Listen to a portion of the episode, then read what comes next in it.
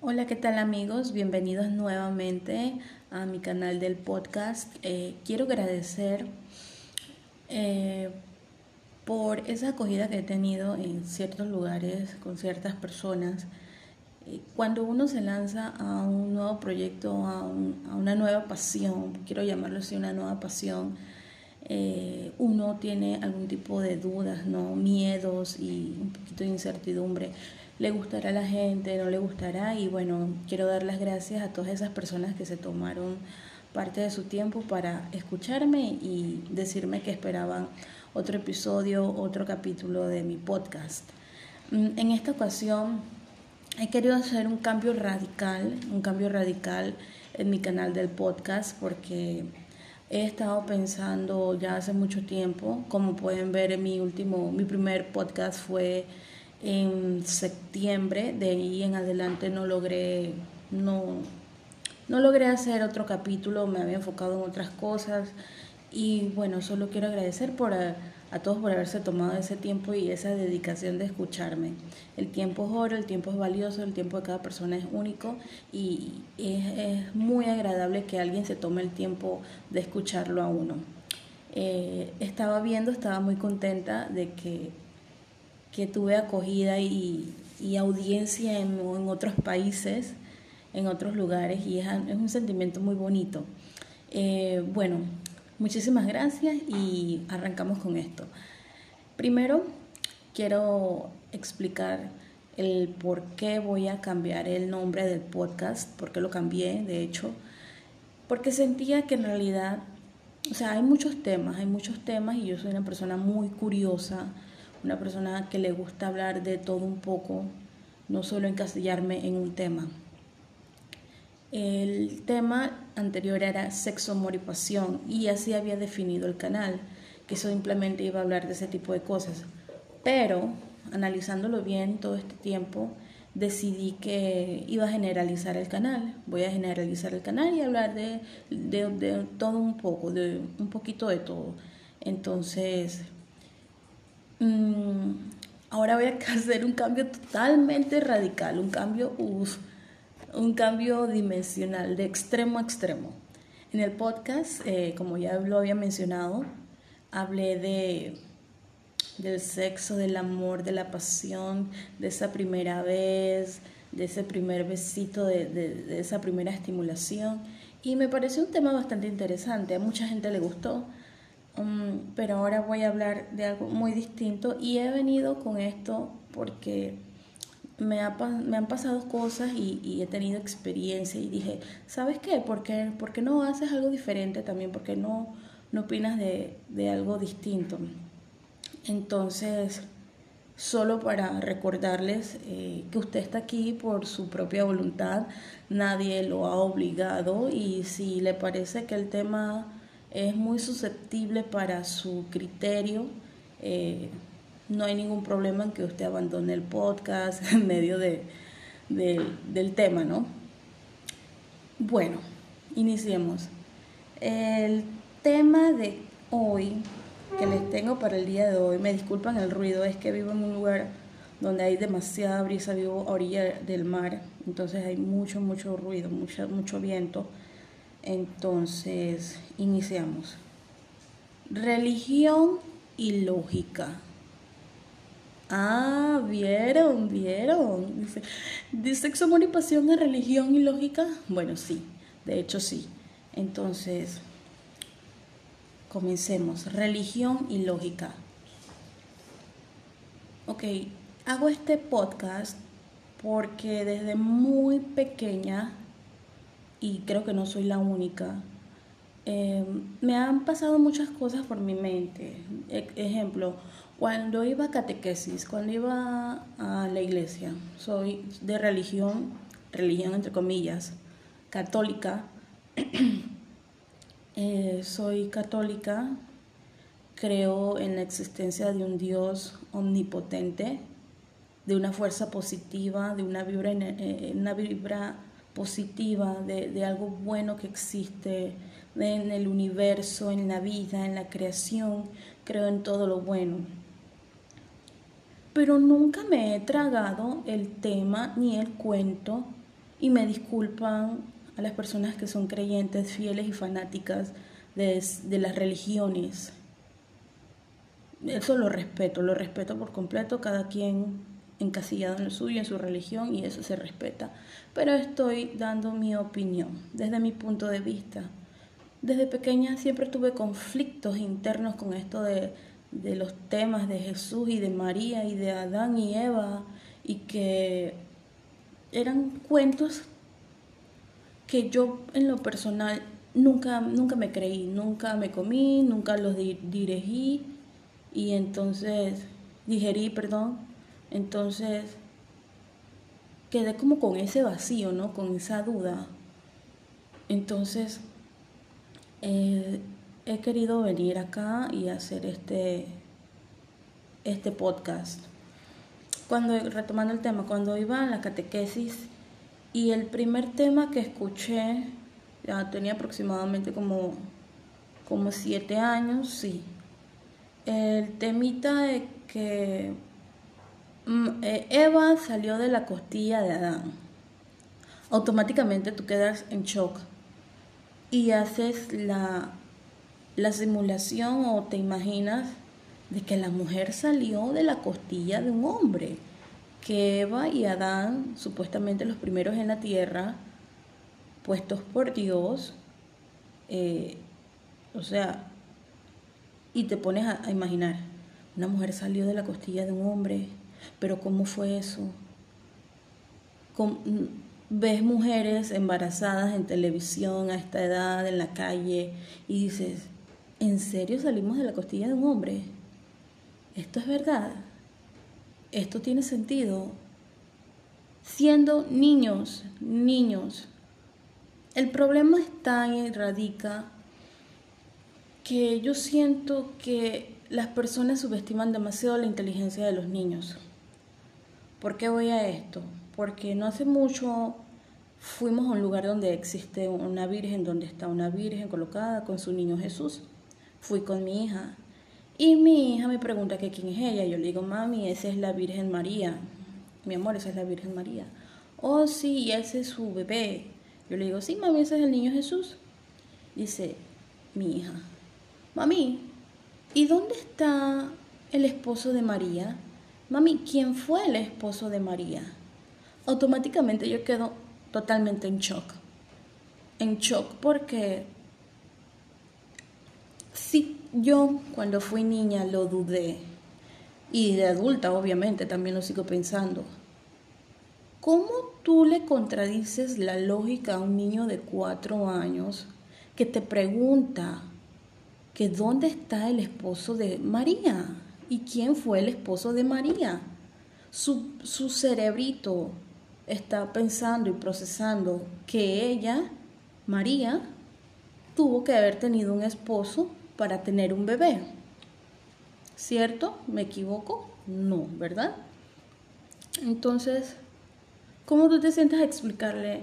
Mi amor, es que un ángel se le apareció a María y le dijo que el Espíritu Santo le iba a conceder una personita dentro de su, de su pancita, ah, de su vientre. Y en ese momento ella quedó embarazada del niño Jesús. En serio. O sea, yo siento que los tiempos han, han cambiado demasiado, que los niños, su capacidad da mucho más que meterle cuentos y fábulas porque para mí eso siempre ha sido así, cuentos y fábulas. Ya es hora de que empecemos a decirle a los niños la realidad. Nunca vamos a saber en realidad cómo fue. Y si comenzamos a pensar distinto, y si comenzamos a pensar de que, wow, si en realidad una mujer queda embarazada por el semen de un hombre, no somos asexuales, no quedamos embarazadas nosotras mismas. Y si comienzo a pensar distinto, ¿será que estoy pecando? ¿Será que estoy tentando a Dios? ¿Será que estoy tentando a la Virgen María? No, amigo, amiga, no tengas miedo de pensar distinto. Ese es el cuento que, no que nos han metido y que nos han hecho masticar y que nos han hecho tragar toda la existencia, toda la vida. Ya les comento, yo de niña nunca me creí ese cuento y sentía que lo tenía que creer porque si no lo creía, eh, Dios me iba a castigar o algo por el estilo. Entonces no quiero, ya digo, no quiero herir la susceptibilidad de, las personas. Y si usted cree bien y si no cree, bueno, también. Pero quería manifestar esa inquietud aquí en mi, en mi podcast. ¿Por qué no pensamos un poquito más allá? Sí, el Espíritu Santo, yo no sé quién pudo haber sido el Espíritu Santo. Alguien se pudo haber llamado Espíritu Santo o la iglesia ha convertido todo este cuento y todo este tema para su beneficio. ¿Quién le dijo a... ¿Quién dijo que, que, que Jesús nunca tuvo mujer? ¿O que nunca probó una mujer? ¿Que nunca estuvo con una mujer? ¿Quién puede asegurar eso? ¿Quién lo puede asegurar? Tenemos que recordar que la Biblia es un libro manipulado por el hombre a su conveniencia tenemos que recordar eso. Ahora, otro tema. Ahora otro tema. ¿Quién dijo que un padre no puede tener una esposa? ¿Cuánto le acarraría al Vaticano mantener al padre y toda su familia? ¿Cuánto costaría mantener toda la familia de un padre en todos los países que existe un padre? ¿Se han puesto a pensar en eso? Mi punto es, es que tenemos que pensar un poquito más allá de lo que siempre nos han inculcado, de lo que siempre nos han querido hacer masticar y tragar. ¿Ok?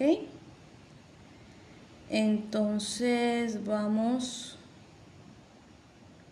a, continuar con el tema eh, sobre sobre esto porque es un tema muy, muy, muy complicado, muy complejo, muy, muy susceptible, muy, muy manipulado por el hombre también. Continuando con el tema de los padres y de las monjas, ahora incluyo a las monjas. ¿Por qué se ve, señores, por qué se ve tanto abuso dentro de estas, de estas iglesias? porque tantos padres abusando de tantos niños, porque tantas monjas involucradas en casos de aborto, eh, de relaciones que han, producto de relaciones sexuales que han tenido con padres o no padres, eh, monjas lesbianas, padres homosexuales, tráfico de niños, etcétera, etcétera, etcétera. No digo que todos son así, no lo digo. Hay muchos, muchos padres y muchas monjas muy devotas, muy, muy creyentes, muy buenas, que creen en lo que es, en lo que dice la, la palabra de Dios, que es servir al prójimo y hacer buenas obras. No estoy criticando que todo sea así, que todo sea malo. Pero ¿qué pasa con ese, con ese porcentaje? ¿Dónde está ¿Por qué? ¿Por qué radica? Por la prohibición, y no estoy defendiendo a nadie, jamás ni nunca, por la prohibición que le ha hecho la iglesia a, a los padres y a las monjas de no tener, de no tener una pareja, de no tener. No es pecado, señores, no es pecado. Siempre he dicho que no es pecado. No es pecado. Dios nos creó a su imagen y semejanza por algo te hizo hombre, por algo te hizo mujer. Igual, si tienes tu inclinación hacia alguien del mismo sexo, eh, eres débil, eh, es algo natural de ti. Necesitas, necesitas, es un complemento. Necesitas tener afecto de otra persona. Entonces, a razón, de estas, de estas, ¿cómo lo llamo? Eh, excepciones de no tener, de no tener pareja, de no tener una relación sentimental con alguien, nacen este tipo de crueldades, este tipo de, de actos, por decirlo así. ¿A qué quiero ir con todo esto? Que siento que ya es tiempo que, que despertemos y pensemos un poquito más por nosotros mismos, de que no nos traguemos todo el cuento que la iglesia nos ha venido metiendo desde hace años y años. Y, cada, y no solo hablo de la católica, cada religión con su tema y, y, sus, y sus fábulas, me van a perdonar por lo que digo. Y sé que de aquí en adelante me van a mandar un mensaje diciéndome que estoy loca, que no respeto la palabra de Dios, etcétera, etcétera. No, amigo. Yo le respeto su religión, le respeto en lo que cree, pero para mí es esto.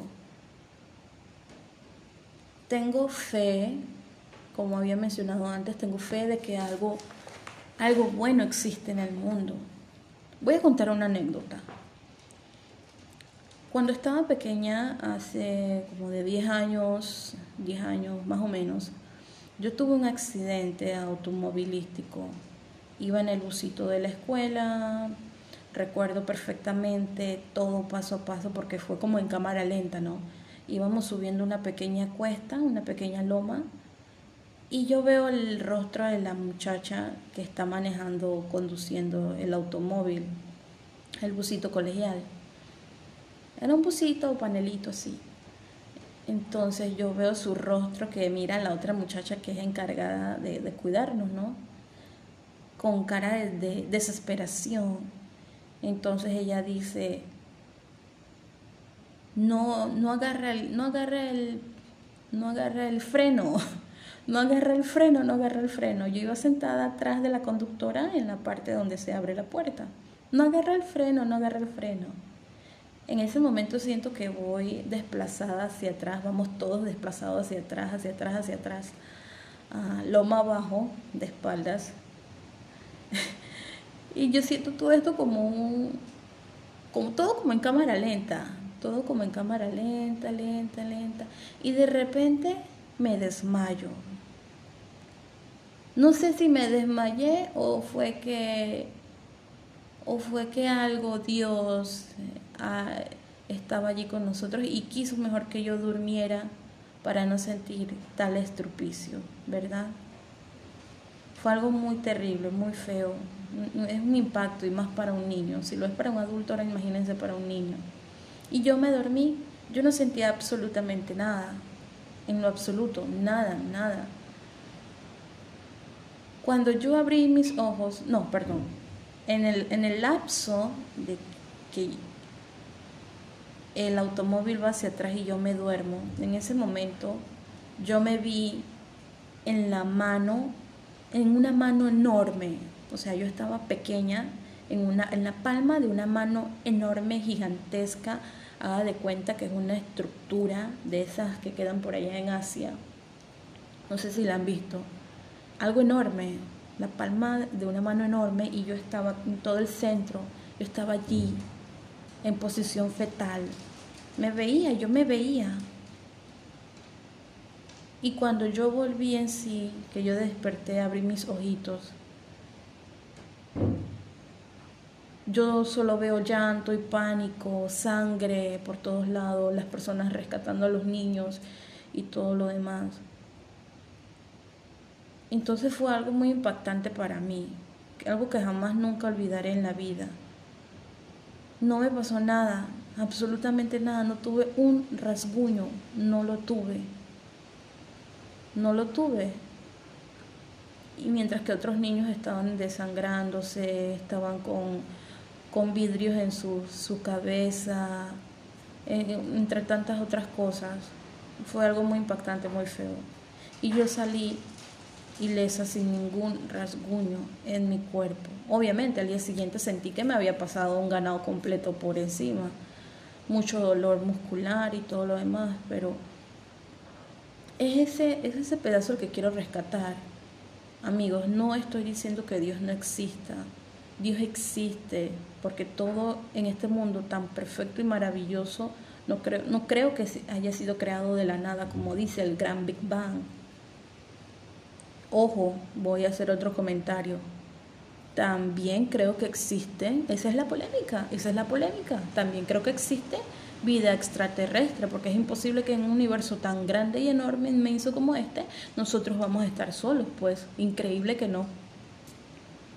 Entonces, quiero... Ahí hay una pequeña... una pequeña, ¿cómo lo podemos llamar? Mm, imprecisión, eh, contradicción, no lo sé. Pero de que hay algo que siempre te está protegiendo, que siempre vela por ti, que te cuida, la fuerza positiva que existe, yo la viví, yo la viví y yo siempre digo que bueno, esa fue la mano de Dios. Esa fue la mano de Dios. Y, eh, y el mundo es así, señores. Es tan, tan complejo, tan complicado a veces. Y bueno, me quedo con que deberíamos empezar a cambiarle el chip a nuestros niños, a nuestros jóvenes. Imagínense por allá en el 2050, un ejemplo. En el 2050, disculpen el ruido de la puerta, es el viento.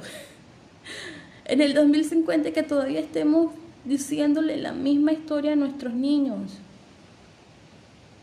Que María quedó embarazada por el Espíritu Santo, que ella eh, tenía un prometido que era José, y, pero nunca ella estuvo con José, entonces ¿Sí me entienden? Hay una incongruencia allí muy grande. Dicen que Jesús es pariente de David y, David era pariente de José, pero ¿qué relación tiene David con Jesús si José no estuvo nada con María?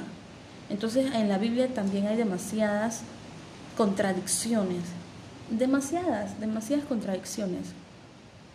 Yo no soy una experta leyendo la Biblia, claro que no, no lo soy. No soy una experta leyendo la Biblia ni tampoco es que la agarre mucho para leerla. Mi punto es este, mi punto es este. Eh, cosa que voy a hacer, voy a empezar a leer la Biblia, pero para, para ver tantas, qué tantas contradicciones tiene. Y mi punto es este, o sea, ya cambiémosle el chip a los niños, de decirles que, que, o sea, todos estos cuentos y estas fábulas, como estaba hablando hace un tiempo con un amigo que me dijo, Linda, esos son cuentos y fábulas. Ya es hora de que también le digamos a los niños la, la, realidad. O sea, la realidad, realidad, nadie la conoce porque nadie sabe en realidad de quién es Hijo Jesús. Que nos hayan querido imponer que es del, del Espíritu Santo enviado por Dios es otro cuento.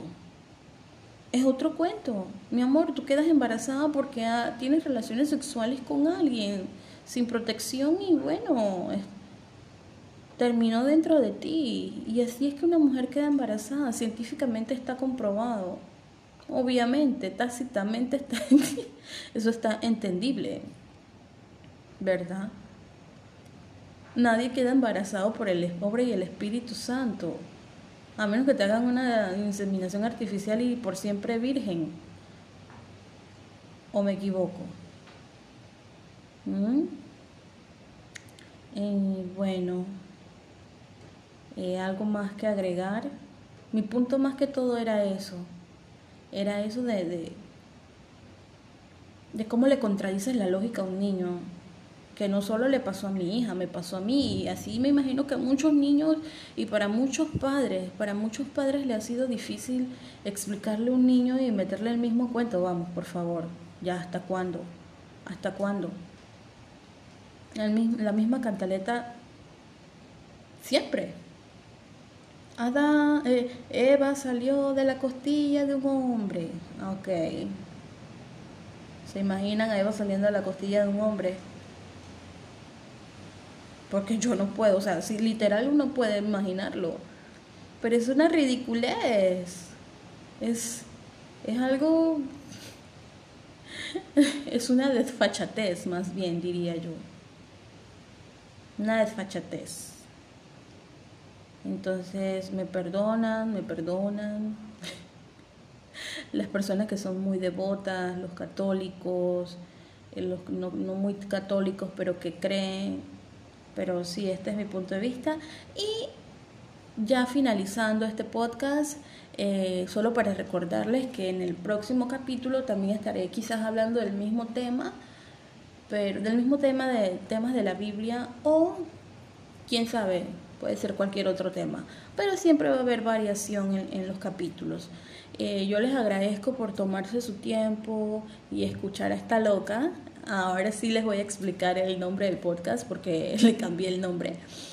Eh, bueno, ya les había explicado que quería meter otros temas, pero en sí el, el título del podcast que dice el podcast de una loca es porque mm, yo siempre he sido así como un tanto revolucionaria, la oveja negra de la familia, la loquita que no sabe lo que quiere, que siempre está experimentando una cosa y la otra. Y bueno, no sigo el mismo patrón de, la gente y de, tú sabes, lo que tiene que ser normal.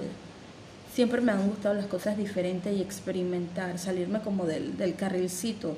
Han visto, no sé, en mi país es así el metro, el metrobús, las estaciones del metrotren, uh, están las escaleras eléctricas y en el otro lado están las escaleras, o sea, las escaleras normales de, cemento.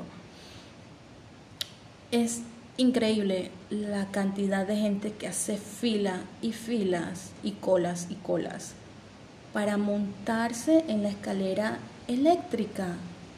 Es una cosa impresionante que jamás en la vida voy a entender.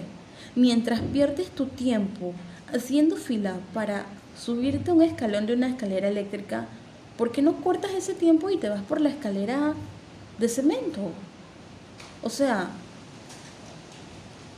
formar fila para subirte una escalera eléctrica que demora, va paso a paso, se toma su tiempo, ajá, na para llegar a tu destino. Es algo increíble, ¿verdad? Bueno, yo soy la persona que no forma fila, o sea, en ese sentido, que no forma fila a esperar a que vaya avanzando, me monte en el escalón y que esa escalera me lleve, me lleve, me lleve, me lleve hasta mi destino. Me salgo, me salgo y agarro mi escalera manual mi escalera de cemento, pam, pam, pam, llego rápido. Llego rápido donde tengo que llegar. Siempre he dicho, siempre he dicho que la vida, la vida es como cuando te montas estas escaleras, ¿no? Montarte un escalón de, un escalón de una escalera eléctrica y esperar que te lleve. Es como si el tiempo se detuviera, ¿verdad? Es como si el tiempo fuera lento, lento, o se simplemente se detuviera. No te montes a la escalera eléctrica. Bueno, ya me salió bastante el tema, pero quiero cerrar con esto. No te montes en la escalera eléctrica, por vacía o muy llena que esté. No te montes. Vete en tu escalera manual. Claro que sí. Obviamente las escaleras son como las de Nueva York y del subway de Nueva York que tienes que subir un montón, no, no, no. Claro que no. O sea, pero es como una, una comparación, ustedes saben a lo que me refiero. No dejes que tu vida la lleve una escalera eléctrica. No pongas tu vida en una escalera eléctrica. Bueno, señores, con esto voy a cerrar ya el capítulo del día de hoy y muchísimas gracias por, por tomarse el tiempo y escucharme. Hay muchas cosas que tengo que mejorar. Eh, hago muchas pausas, utilizo mucho ajá, ajá, entonces, etcétera, etcétera. Son cosas que uno va aprendiendo en el camino, ¿verdad? Y tiene que mejorar con el pasar del tiempo. Eh, me perdonan también la calidad del sonido, pues tengo que comprar un micrófono especial para hacer medianamente un podcast decente. Pero bueno, se trabaja con lo que tiene y en la marcha, señores. No se queje, no se martirice su cabeza pensando en lo malo, en las cosas negativas. Si usted quiere hacer algo, propóngaselo y hágalo. No, que no tengo la plata, que no tengo lo... Señor, señora, Chico, chica, busque el recurso. Se lo digo por experiencia propia. Busque el recurso y trabaje con lo que tiene que en la marcha va a encontrar la posibilidad de obtener las siguientes herramientas que necesita. Con esto cierro. Muchísimas gracias y gracias por sintonizar el podcast de la loca. Bye.